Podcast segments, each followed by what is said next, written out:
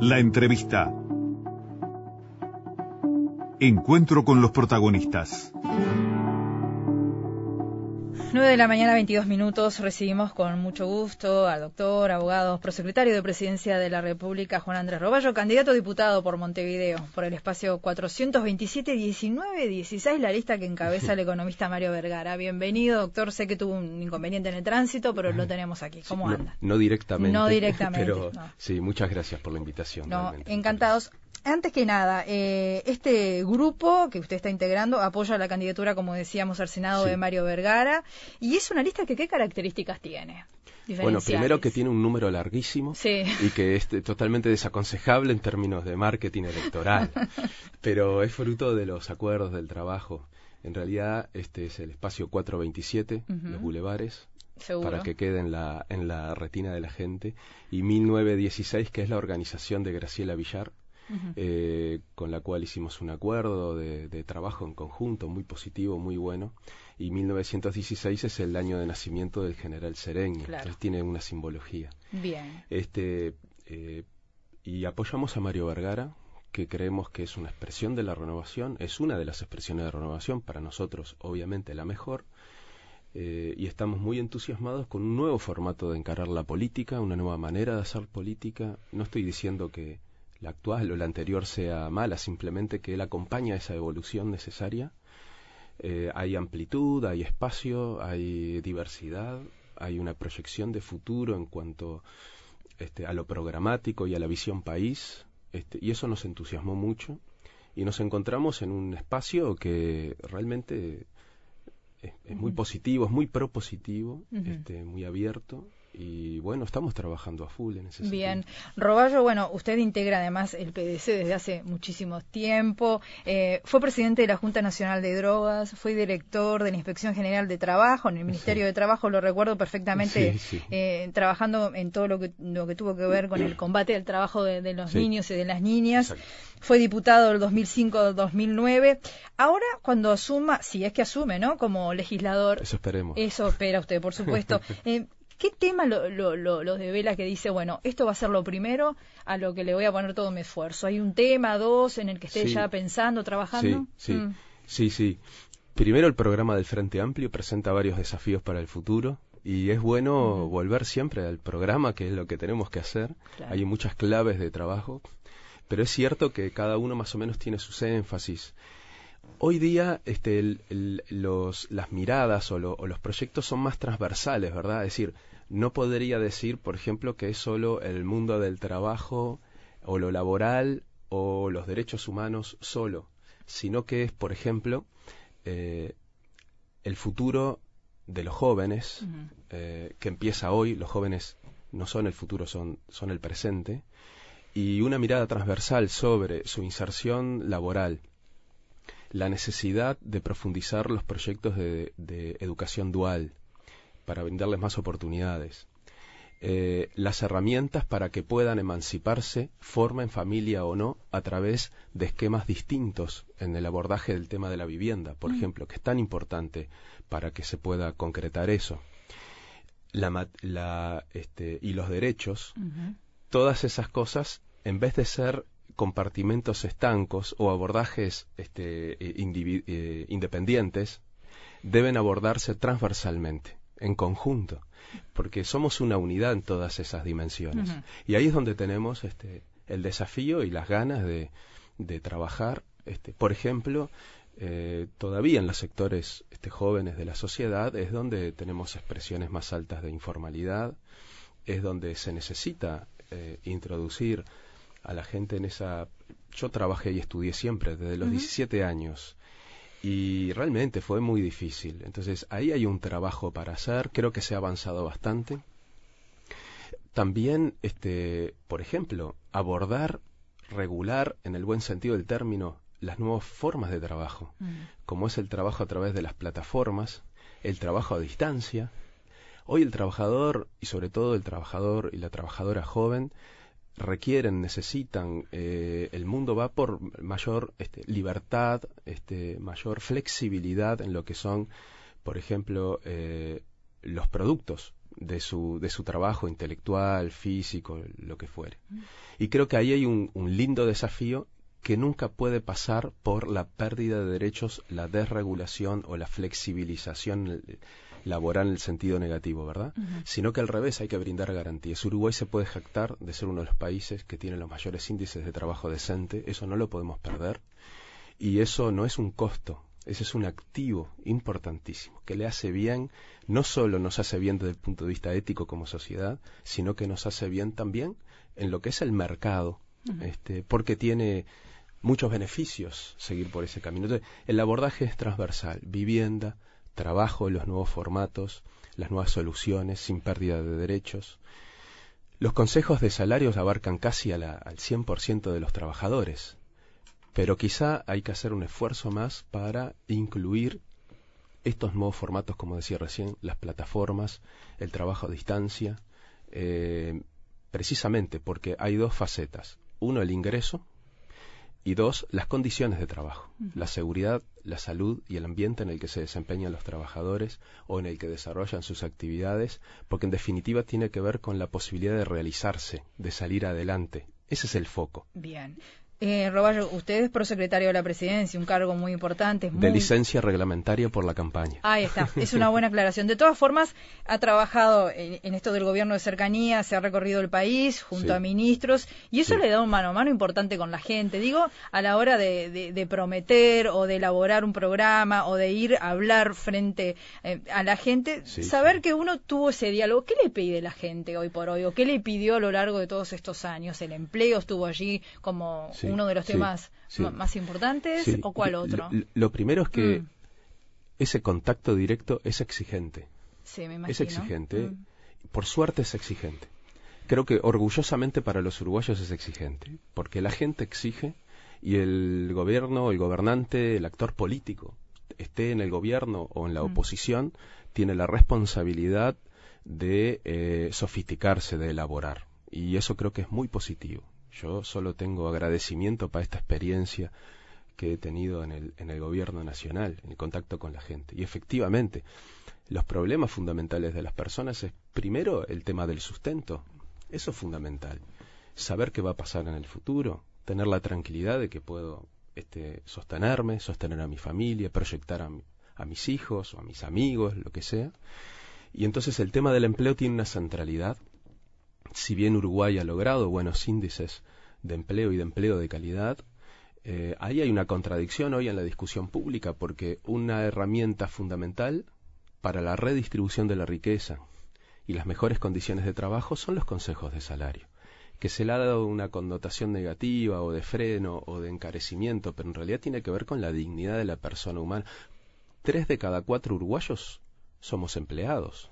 Entonces, sí será importante. Y si a eso le sumamos que las jubilaciones y las pensiones también dependen de ese salario, de la fijación de ese salario, sí será importante. Pero también la estabilidad en el empleo y creo que ahí hay una clave bien importante que es el desarrollo de competencias diversas. Ahí tiene que haber un cambio cultural, en donde hay institucionalidad para abordarlo.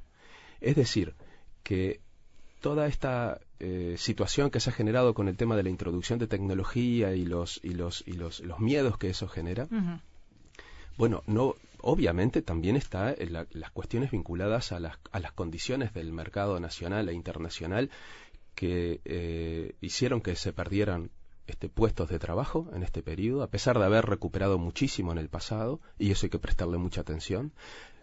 Está eso, pero también está la incertidumbre muchas veces, a veces sobredimensionada quizá, de qué es lo que va a pasar con mi puesto de trabajo en el futuro. Si va a venir un robot a sustituirme, para decirlo en términos caricaturescos.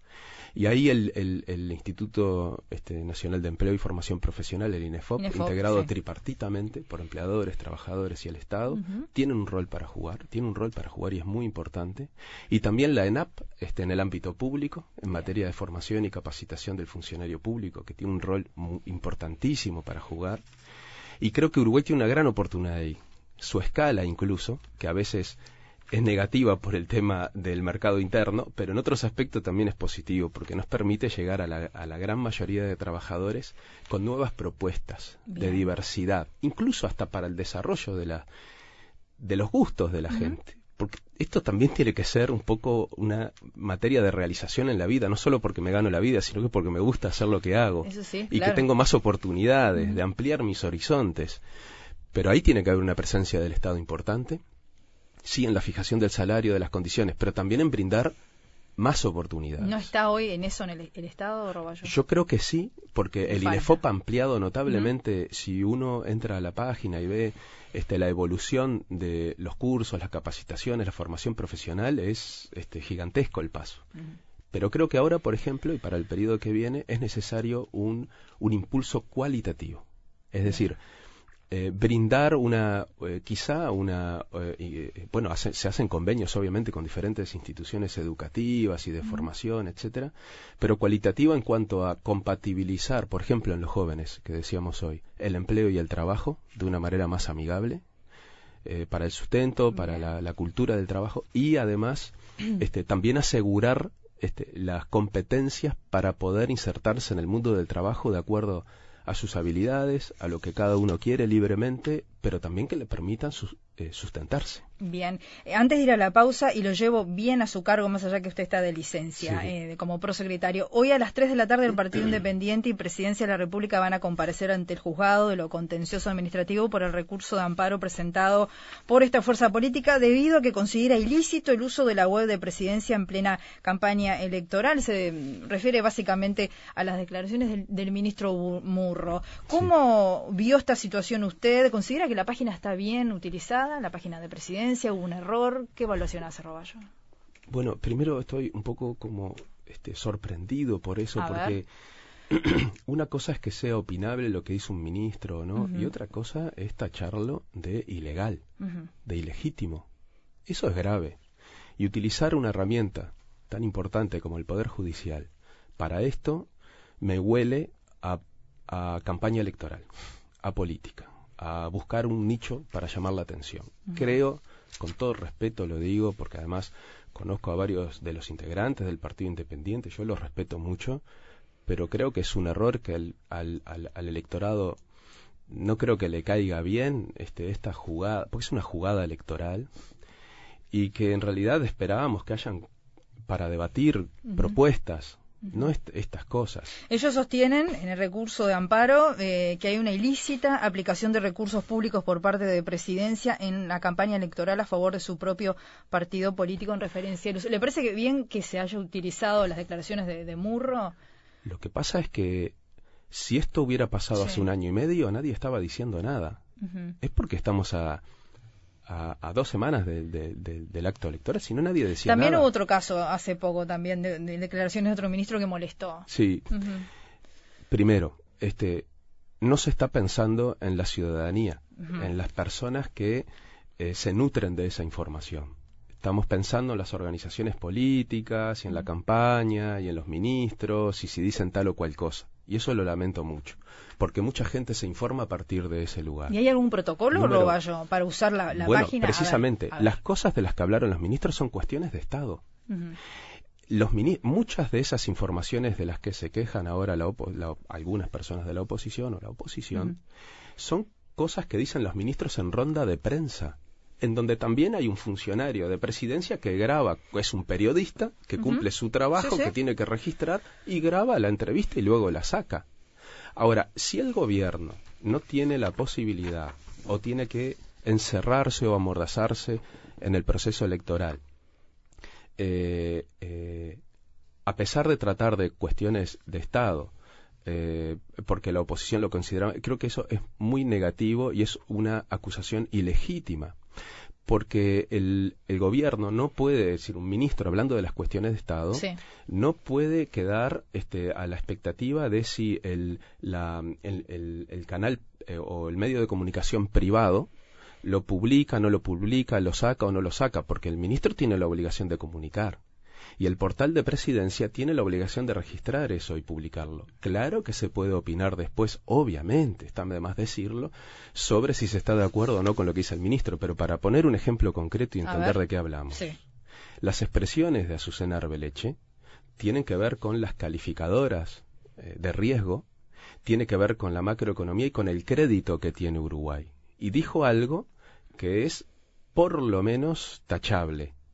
Y si porque estamos en proceso electoral ningún ministro puede salir a decir que eso estuvo mal y que no es así, eh, estamos generando una vulnerabilidad a la libertad de expresión, a la obligación del Estado y del gobierno de informar, de transmitir, y también a la imagen de Uruguay hacia el exterior, porque lo que se dijo fue grave, y el ministro Murro o cualquier otro ministro no solo tenían el derecho, tenían la obligación de salir a aclarar eso, porque es una cuestión de Estado. El ministro Murro no dijo en ningún momento vote al Frente Amplio, o eh, estas personas no las vote porque dijeron esto, votennos a nosotros. Eso no lo puede hacer, eso no lo podría hacer. Eso lo podría hacer, lo puede hacer un ministro, pero en el comité de base o en un acto. no lo puede hacer en el portal de presidencia. Ahora, hablar de cómo funcionan las calificadoras de riesgo, salirle a cruce a un actor que está haciendo campaña y dice algo que es negativo para el país. Lo tiene que hacer porque es su obligación como gobernante y es una cuestión de Estado, no es una cuestión electoral. Bien. Eh, Roballo, ¿usted estaría de acuerdo con la creación de una figura de un vocero presidencial que se encargue de profesionalizar la comunicación del Poder Ejecutivo? Se lo pregunto porque hoy el observador dice que coinciden Daniel Martínez y la calle Pou en la necesidad de crear esa figura. si coincide Daniel Martínez, yo no tengo más que coincidir porque va a ser el próximo presidente de los uruguayos, por lo menos lo que yo quiero. ¿Le, parece importante la, la, Bueno, yo creo que eso puede ordenar, ¿Sí? en algunas cosas. Ahora, Está bien eso, pero cuidado. Mm. La calle, creo que ambos candidatos lo ven desde una perspectiva diferente. Esto es un análisis mío, ojo, no lo hablé ni con Daniel Martínez y obviamente mm. tampoco con la calle Pou. Mm. Pero si yo creo que, por ejemplo, los ministros tienen el derecho y la obligación incluso de comunicar, de comunicar a la población, de interactuar con la población, y eso implica la comunicación. Más allá de que evidentemente es, bueno un vocero que trate los diferentes temas, pero por ejemplo, trate los temas de gabinetes generales, pero después cada cartela tiene que, salvo que también, y eso es un, un elemento este, importante que de repente los temas que son este, centrales, generales en el gobierno, de repente lo trate una persona. A usted le tocó ser vocero en, temas importantes, UPM, por bueno, bueno habló también de, los restos de detenidos desaparecidos. hay temas que le han sido asignados a usted. Hay, hay temas que son propios de alguna cartera y ese es el vocero en ese momento. Y hay otros temas que son generales y en el momento se designa un vocero. Me ha pasado a mí, le ha pasado también a algún ministro. Claro pero yo creo que, esas cosas son buenas. Ahora, distinto es el caso, por ejemplo, entiendo yo, de la calle Pou, que en realidad, como se le complicó en los últimos días las expresiones de sus de los que eh, seguramente eh, si ganaran las elecciones mm. este, serían propuestos como ministros, este, los mandó a callar a todos, este, y es una táctica electoral y este, se erigió él como el único vocero. Eso es totalmente legítimo, obviamente, para cualquier candidato, pero me supongo que en esas expresiones, que no las vi todavía, tiene que ver un poco con eso, con que eh, quizá este, hay veces que las propuestas o el proyecto pueden ser vistos por la ciudadanía como negativos o positivos mm. y la figura del vocero, más que de comunicar, en el caso de la oposición o del Partido Nacional en campaña electoral, tiene más bien que ver con este, evitar mm. metidas de patas que afectan electoralmente. ¿Comunicó bien este gobierno? Porque han, han sido criticadas las maneras de comunicar. bueno, como me comprenden las generales de la ley, este, este, creo que no, no, no, podría este, decir eso, mm. pero lo que sí eh, es cierto es que eh, los ministros fueron comunicando de acuerdo a los temas de sus carteras y muchas veces algún ministro fue el vocero general. Pero hay un tema que quizá se pierde de vista. Hay un tema de comunicación a través de los medios, las conferencias de prensa, las ruedas de prensa, eh, la vocería después de la sesión del gabinete. Es cierto que fueron menos de las que quizá este, se, se, hubiera querido, ¿no? Eso lo evalúa cada uno. Pero también es cierto que hubo un formato de comunicación y de intercambio con la población que fue lo que tú mencionaste hoy, el gobierno de cercanía. Los ministros tuvieron, además de las rondas habituales que hacen ellos, pero en el formato de gobierno de cercanía, más de 4.000 reuniones con organizaciones sociales, en donde se intercambiaba directamente con la ciudadanía. Si uno piensa que en un departamento del interior se tiene un promedio en un fin de semana de más de 200 reuniones con organizaciones sociales, bueno, yo no digo que esté cubierto el 100%, pero la gran mayoría, la, mayor parte del espectro este, ciudadano de, que necesita saber por dónde va la política, cómo lo afecta, mm. poder dar, hacer un retorno en ese sentido. Y después la comunicación mm. en, esa, en ese departamento del interior, creo que eso eh, es algo positivo, fue muy bueno, es uno de los activos de este periodo de gobierno. Hacemos una pausa, Roballo, ya volvemos. 9 de la mañana, 46 minutos. Seguimos entrevistando al doctor Juan Andrés Roballo, abogado, prosecretario de la Presidencia de la República, candidato a diputado por Montevideo por el espacio 427-1916, lista que encabeza el economista Mario Vergara. Doctor, le quería preguntar, usted es un hombre muy cercano al presidente Vázquez, ¿cómo está la salud del presidente? Hoy está encabezando el Consejo de Ministros, ¿no? Sí. Bueno, ya que hablábamos de vocería, este, ahí hay un vocero, mm. que es su médico, el doctor Celarrayán. Es verdad. Entonces, este, no, corresponde mucho que yo este, me exprese sobre eso. Lo único que puedo decir, sí, es que yo lo veo bien. En este momento está encabezando la sesión del Consejo de Ministros. Esa es una, una señal, digamos, de... Lo que tiene el presidente es un gran compromiso con la, con, con la gestión, con su rol, este, y yo nunca eh, lo dejé de ver este, aplicando toda la energía en las cuestiones de gobierno. Esa es la verdad. Eh, más que eso no, no, no, no podría decir, porque después las cuestiones técnicas o médicas las explica el doctor Celarrayán. Nosotros lo vemos bien y trabajando a, full. Bien. Eh, otro de los temas que están en la agenda por estos días, hoy por ejemplo, se va a realizar la despedida este, definitiva de los restos ¿no? Eh, de, de Bleyer, Eduardo Bleyer, los restos desaparecidos, que, de, desaparecidos que se, se encontraron hace pocos días y que se confirmó este, la identidad. Eh, también un momento fuerte, importante. Usted ha hablado del tema, eh, estuvo allí, ¿no? En, el batallón. Cuando se detectaron los mm. restos óseos humanos empezaron a, detectar, porque después se va como descubriendo, digamos, este, las, otras partes. Eh, se nos informó, este, el presidente este, dispuso que, el prosecretario y el ministro de Defensa se hicieran presente ahí. Cuando llegamos ya estaba el comandante en jefe del ejército, obviamente, y ya estaba dispuesto todos los elementos necesarios para este, auxiliar a los antropólogos que estaban trabajando en el sitio más allá de estas cuestiones operativas, es un hecho conmovedor para toda la sociedad. Creo que esto es importante decirlo. Está la familia, obviamente, que uno además siente el impulso de acompañarlos, de, de, ¿no?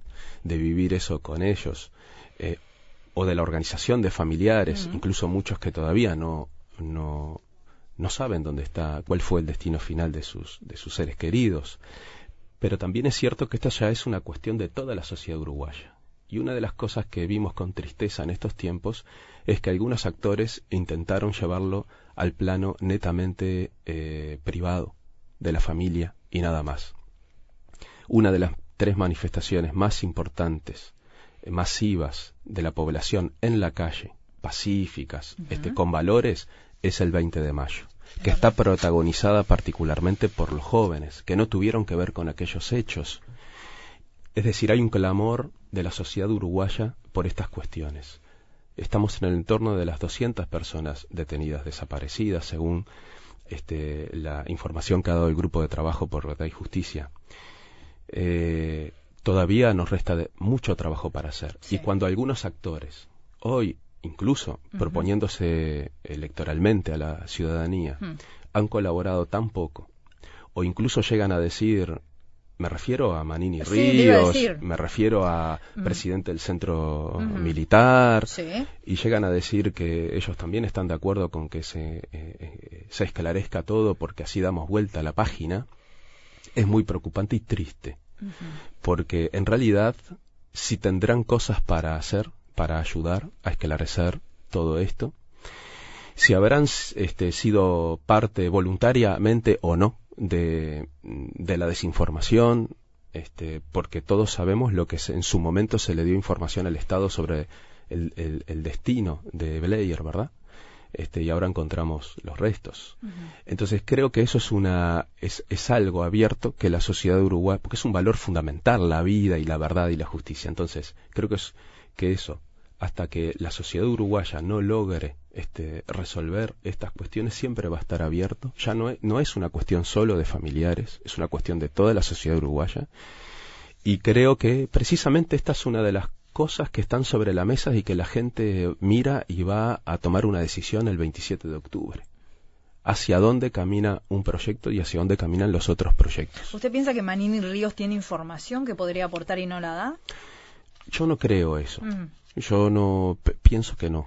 eh, pero lo que sí me queda claro es que habiendo estado en el cargo que estuvo, habiendo tenido contacto permanente con los actores eh, de aquel entonces, eh, creo que se pudo haber hecho mucho más. Porque todos sabemos además que las reglas castrenses, eh, eh, las formales y las que establece el ordenamiento jurídico, pero también las prácticas, tienen que ver con eh, un esquema jerárquico en donde si se da una orden de lograr información seguramente se cumpla y en ese sentido creo que quizá no quizá no sin quizá este no se eh, es decir no no no se mm, actuó con la energía que lo que requiere la materia Bien. y eso lo lamento mucho y ojo Sí. no me estoy refiriendo solo a Manini y no me estoy refiriendo solo a los militares hay muchos actores que tienen que ver directa o indirectamente, y me estoy refiriendo también al sistema político, que no acompañó nunca, no acompañó nunca el proceso de verdad y justicia, salvo formalmente, manteniendo las normas de impunidad, que hoy siguen siendo un escollo a nivel judicial, eh, y que creo que se debió haber tenido otra actitud. Es cierto que algunos actores políticos, y lo digo con todo respeto, y no tengo por qué no creerles, se han conmovido a partir de el conocimiento de estos hechos y han manifestado que en, su- en sus eventuales gobiernos seguirían, por ejemplo, con las excavaciones, algo tan importante. Sin embargo, en sus programas de gobierno eso no está y si hubieran accedido al gobierno en periodos anteriores, no hubiéramos encontrado restos de detenidos desaparecidos. Roballo, eh, pasar a la órbita de la Institución Nacional de Derechos Humanos, Sí. lo que estaba en la Secretaría eh, de Verdad y Justicia, Sí. eh, ¿qué le va a dar? ¿Más dinamismo? ¿En, en qué va a agilitar el esclarecimiento Sí. de causas? Cuando el presidente Vázquez, este, que siempre fue una preocupación, ¿no? Porque en el discurso de Asunción del primero de marzo del 2005, el presidente Vázquez dijo vamos a entrar a los predios militares en busca de los restos de detenidos desaparecidos y de la verdad. Y en este gobierno le dio un nuevo impulso con el presidente Mujica también en su momento, y en este gobierno le dio un nuevo impulso creando el Grupo de Trabajo por Verdad y Justicia. Y uno de los cometidos del grupo de trabajo era cumplir con todas las tareas que todos conocemos, pero además pensar una institucionalidad hacia el futuro para que no quede simplemente al impulso o a la o a la gestión del gobernante de turno, sea del partido que sea. Sin embargo, los familiares se fueron, Roballo, de ahí. Del grupo de trabajo. Sí, del grupo. Se sentían decepcionados. Bueno, sí, y una de las razones era porque los avances este, no era, no tenían este, la velocidad este, que, que, que ellos y todos nosotros pretendemos. Y creo que la sociedad civil organizada tiene que dar esas señales y está bien porque no son solo para el gobierno, son para, para todo el sistema político. Y ahí lo uno con lo referido anteriormente. Y este, esta propuesta votada en el Parlamento de pasar la misión de la búsqueda, ya en términos explícitos, la búsqueda de, te- de detenidos, personas detenidas desaparecidas, este, a la Institución Nacional de Derechos Humanos, con una institucionalidad, con cometidos y herramientas eh, que hoy quizá eh, no se aplican eh, eficientemente, como es, por ejemplo, este, la obligación compulsiva de que una persona declare sobre esos hechos, porque tienen que declarar sobre esos hechos. Creo que es una, va a ser un avance y sobre todo va a consolidar algo que de- quizá debió haberse hecho antes, pero las condiciones no lo permitieron. Y hoy hay un estado de cosas que nos permite, y hubo creatividad obviamente, y un impulso del presidente Vázquez, eh, para que este trabajo, que ha tenido resultados que a todos nos, este, nos alegran, pero también nos Deja genera poco. ansiedad porque nos deja sabor a poco, Mm. y no quiere decir que no se haya trabajado, quiere decir que, que tenemos muchos muchos obstáculos para cumplir esta misión. Bueno, a través de la Institución Nacional de Derechos Humanos, con el soporte de todo lo que se ha creado hasta ahora, porque la Secretaría de Derechos Humanos para el pasado reciente ha sido fortalecida desde el punto de vista técnico de recursos humanos, especialistas, con tecnología. Se está digitalizando todos los archivos, además con, tecnología que permite búsquedas, es decir, no es solo escaneo de información, sino que permite una búsqueda más inteligente. Es el principal este, la, la, Secretaría de Derechos Humanos para el pasado reciente y el grupo de trabajo son el, el, este, el principal proveedor de información de las causas judiciales. Entonces, sí será importante todo un trabajo que quizá no se ve a simple vista. Y creo que el paso precisamente era, es fortalecer, institucionalizar y eh, eh, lograr que en el futuro no solo no, digamos, no, no, no se pierda impulso, sino que tome otro impulso porque es lo mejor para la sociedad uruguaya, sin revanchismos, pero sí con verdad, justicia, porque eso también es lo que nos va a dar las garantías de no repetición, que es uno de los valores fundamentales que se promueve a través de las instancias internacionales y nuestro ordenamiento jurídico de alguna manera también lo establece, y eso se hace solo a través de estos procesos. No se da vuelta a la página. Doctor Juan Andrés Roballo, gracias por su presencia esta mañana. Quedaron muchas preguntas, me hubiera gustado hablar un poquito de UPM, pero quedará para la próxima. Cuando quiera, encantado, que pase bien. Muchas gracias.